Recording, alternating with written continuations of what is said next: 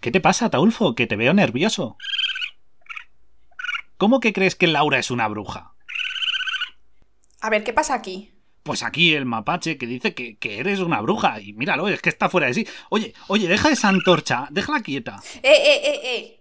A ver, cuidadito. A ver, ¿qué ha pasado? ¿Te has comido el pan artesanal que teníamos en la bodega? Le hemos liado a Taulfo. Venga, enciérrale hasta que esto pase. Venga, circule, circula, bola de pelos. A ver, oh Dios, es que es verdad, es que era pan de centeno. Pues, pues oye, podríamos contarle a nuestros polizones qué está pasando aquí, porque seguro que, eh, tiene que ver a Taulfo como una moto y el pan. ¿Qué, ¿Qué, qué, sentido tiene esto? Así que mejor lo aclaramos con un programa. Sí, sí, sí. Pues sí, bienvenidos, queridos polizones. Como habéis escuchado, hoy vamos a hablar del cornezuelo del centeno. Para recordaros, seguirnos en redes sociales, compartir el podcast que nos ayuda muchísimo a llegar a más gente y os lo agradecemos un montón, nosotros dos y a Taulfo cuando se le pase. Así que empezamos.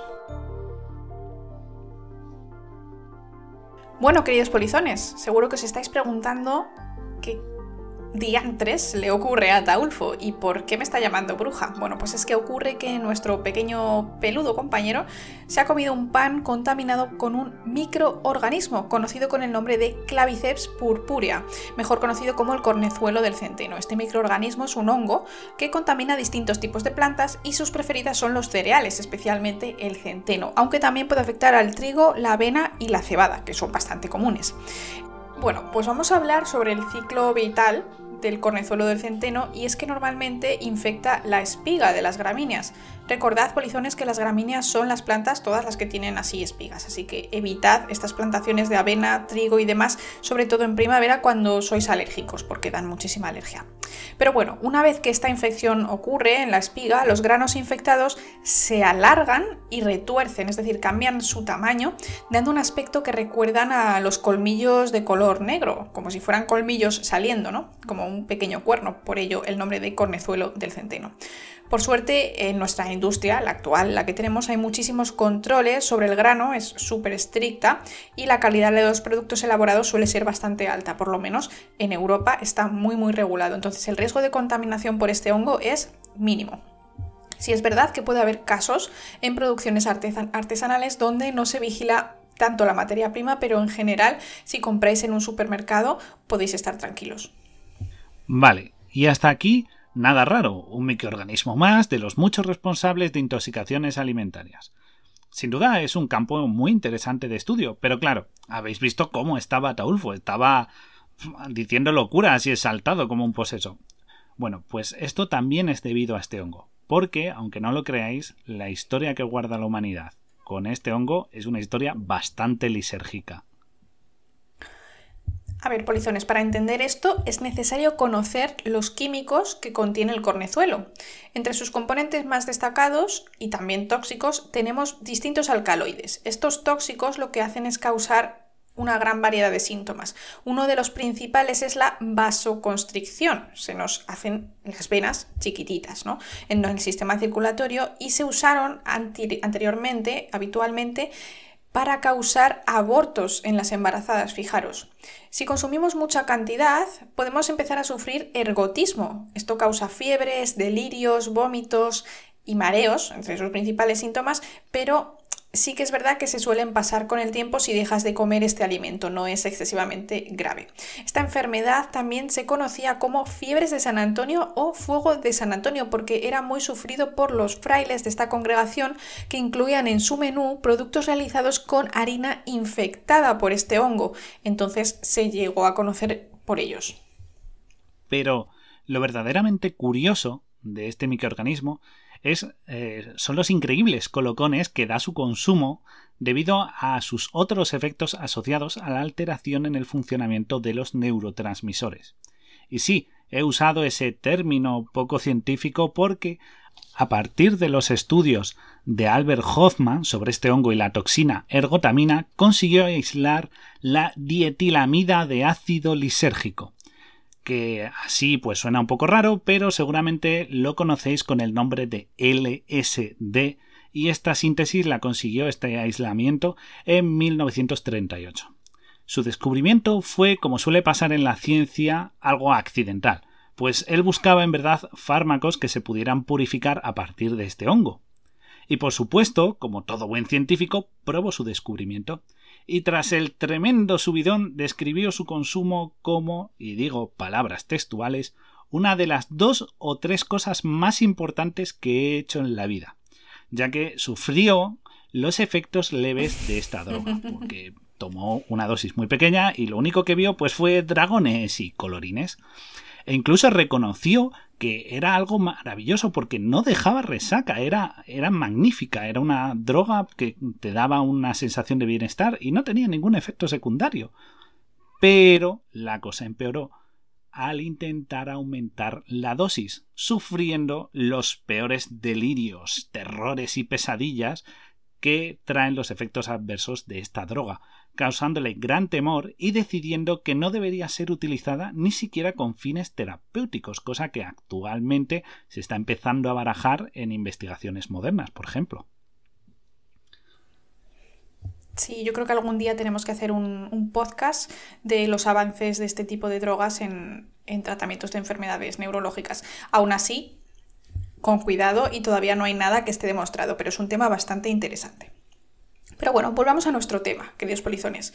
Los que sufren intoxicación por este hongo pueden sufrir alucinaciones psicodélicas porque estos alcaloides lo que hacen es bloquear el funcionamiento del sistema serotoninérgico, de la serotonina en nuestras neuronas. Y como habréis leído el título de este programa, pensaréis que qué tiene que ver la famosa caza de brujas, siendo el caso de Salem más con este microorganismo. Bueno, pues para ello vamos a situarnos en 1692, en la localidad de Salem, en Massachusetts, al norte de la costa este de Estados Unidos. Bueno, en esta localidad había dos niñas que se llamaban Abigail Williams y Betty Parris, y ellas comenzaron a enfermar, a enfermar y a sufrir pues fiebre, temblores e incluso comportamientos bastante raros, erráticos, ¿no? Y en la zona comenzó a surgir la idea de que habían sido embrujadas. Al poco tiempo empezaron a aparecer más casos de jóvenes con picores extraños, decían frases incoherentes, incluso tenían convulsiones. Claro, imaginaos esto en una comunidad como era en ese momento ultra religiosa. Pues mira, no hubo duda y había que culpar al mismísimo Satanás, ¿no? Y ellas pues eran sus terribles novias, unas siniestras brujas que estaban causando daño a sus adorados hijos que les estaban pues envenenando o mm, haciendo cosas muy raras. Y esto llevó a una histeria colectiva donde las acusaciones iban pues de un lado a otro, por aquí ha sido tú, no ha sido tú, y al final pues todas ellas eh, mujeres, ¿no? Y todas las mujeres y sus familias eran susceptibles, susceptibles de ser tachadas de brujas y de sirvientes del mal, como siempre, pues al final las mujeres son las que pagaban el pato de todo. Efectivamente, se acusó a muchísimas mujeres, también a algunos hombres, al ser sus maridos también pues se asociaba e incluso, fijaos, acusó a algunos perros. Porque sí, esta vez los gatos se libraron misteriosamente. Se creía que los perros eran, eran sirvientes del Averno, cuando todos vemos que Tyson es adorable. Pero no os preocupéis, no se quemó a nadie. Y diréis, pero, pero si la caza de brujas se asocia siempre a quemar a gente, ¿no? Es, es lo que se cree habitualmente. Pues que lo sepáis que en esta colonia inglesa el quemar viva a la gente era una verdadera salvajada.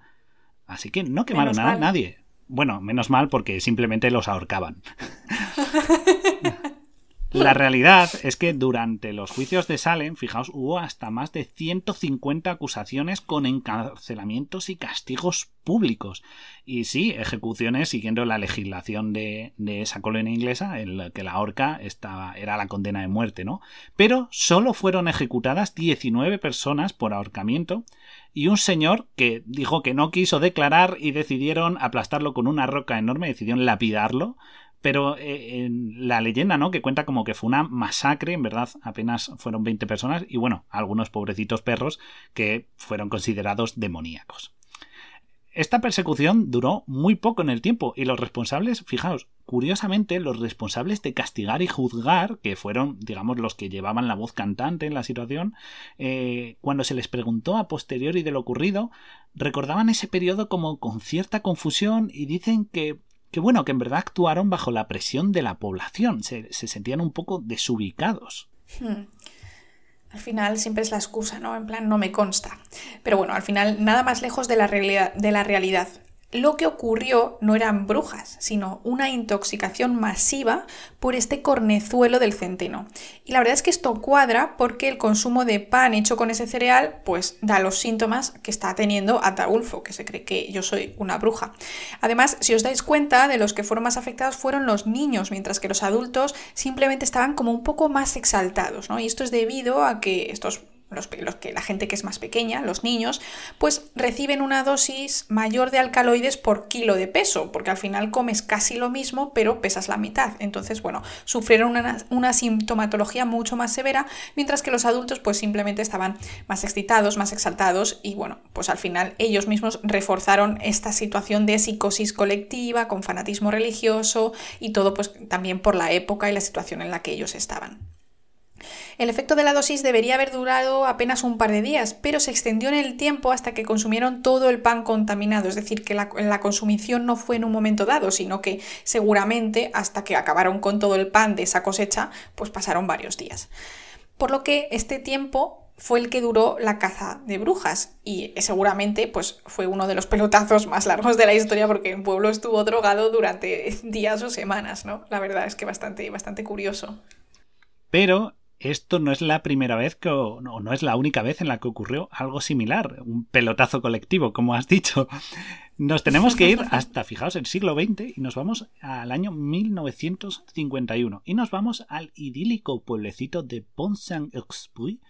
Eh, mi francés es penoso, pero se llama Pont-Saint-Esprit y está situado al sur de Francia y en él ocurrió algo muy similar, eh, dando lugar a un, a un, suceso conocido como Le Pain Maudit, es decir, el pan maldito. En esta, ocasión, en esta ocasión, al ser pues, en una época más moderna, hay documentación de, la, de, de, lo ocurrido y se considera que más de 250 personas manifestaron una sintomatología de intoxicación por alcaloides, que terminó, fijaos, con 50 personas ingresadas en asilos y 7 muertos. Atentos, estos muertos principalmente fueron por suicidios o ataques debido a los terrores de las alucinaciones por esta, por esta, por este colocón, por este pelotazo. Wow. Siendo de nuevo los síntomas predominantes alucinaciones, convulsiones, dolor de estómago y otras características que ya hemos mencionado antes, ¿no? En el caso de las brujas. Incluso fijaos, el propio Albert Hoffman, el experto que hemos dicho que aisló por primera vez el LSD, acudió al lugar a ayudar a los habitantes del pueblo y además aprovechar a investigar y documentar el suceso con la intención de poder realizar un informe de lo ocurrido, ¿no? Porque eh, en verdad era una muestra enorme de gente mm. que había consumido la sustancia que él había aislado y era una oportunidad de oro, ¿no? Sí, la verdad es que es muy interesante científicamente hablando cuando puedes estudiar a tantos sujetos. ¿no?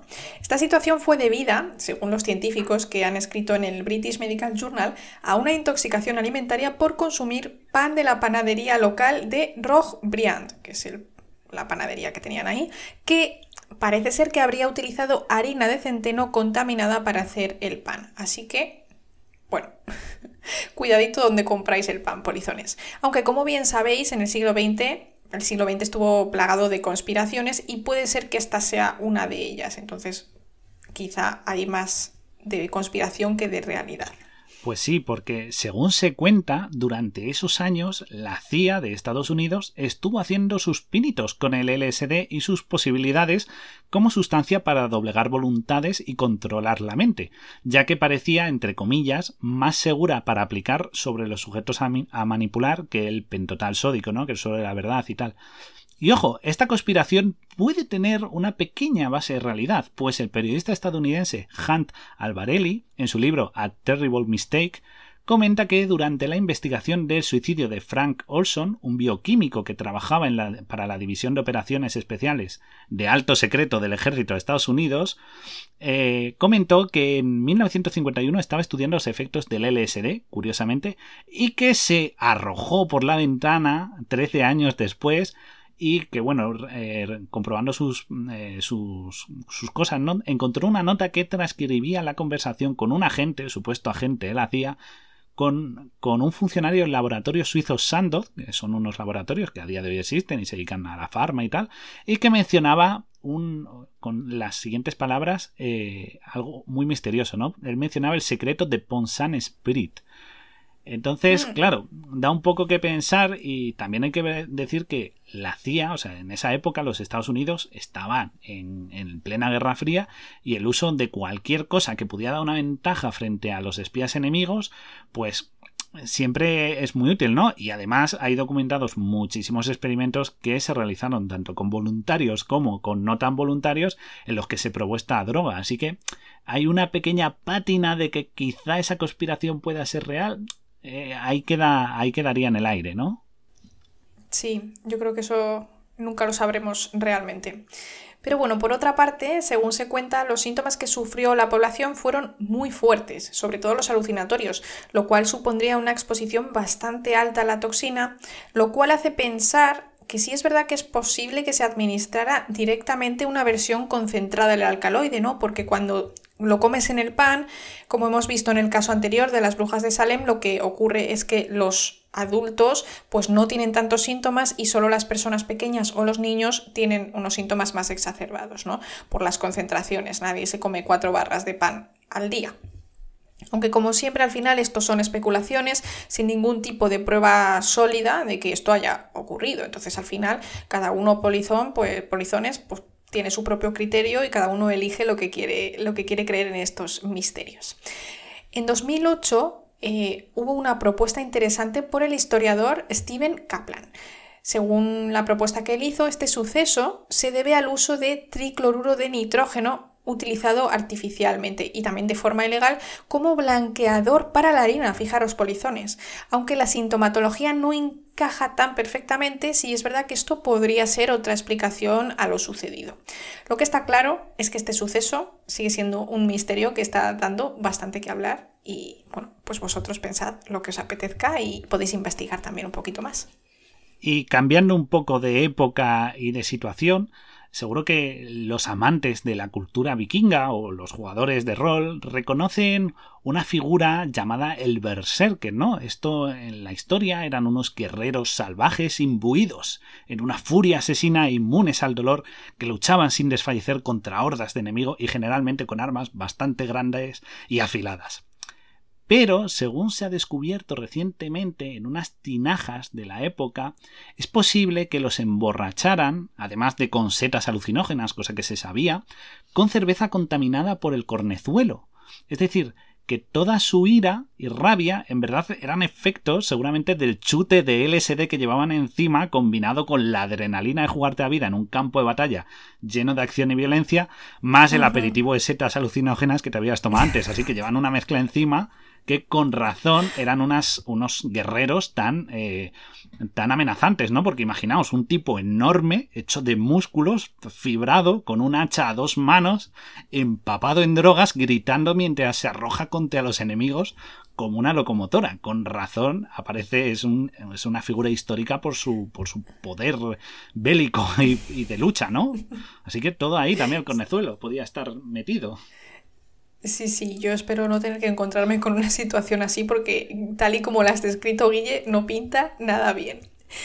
Y una última curiosidad, polizones, el ergotismo, que es esta enfermedad producida por el cornezuelo, también ha sido utilizado en la ficción, siendo el mejor ejemplo, por ejemplo, en el capítulo 4 de la cuarta temporada de la serie House, este médico que estaba también adicto a otras drogas, pero que él siempre tenía casos curiosos, ¿no?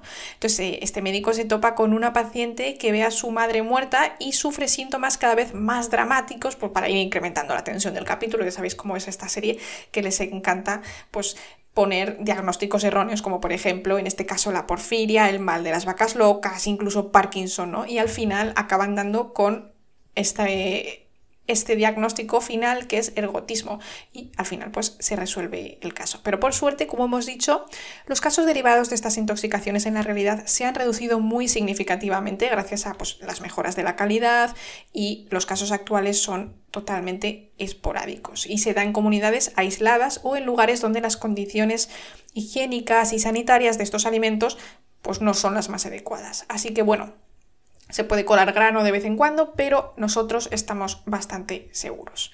Así que Guille, ten cuidado de dónde sacas tú el centeno que me has dado para hacer el pan, porque no sé entonces qué le ha podido pasar a nuestro querido Ataulfo.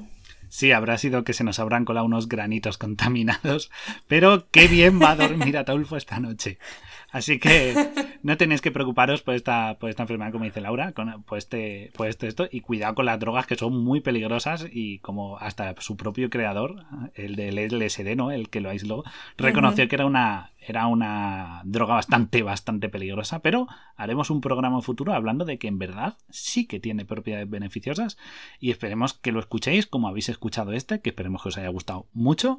Y recordad seguidnos en nuestras redes sociales, ¿no? ¿Dónde estamos, Laura? Es que, Guille, ¿dónde no estamos? Esa es la pregunta. Estamos en todas las redes sociales. Yo creo que nos falta LinkedIn. El camarote en LinkedIn. No, estamos en, Instagram, en Twitter, en TikTok, en Twitch, en YouTube, donde subimos los podcasts de, de, Charlando en el Camarote. Pues estamos en todas partes. Buscadnos en Google y nos encontraréis. Si es que somos muy fáciles de localizar. Exacto. Así que, como bien sabéis, somos vuestra emisora clandestina a bordo del Beagle y nos vemos en el próximo programa. Espero que os haya gustado mucho y darle a like y compartir. Ya sabéis que eso siempre nos ayuda un montón a nosotros y a Taulfo. Así que nos vemos en el próximo programa. Adiós.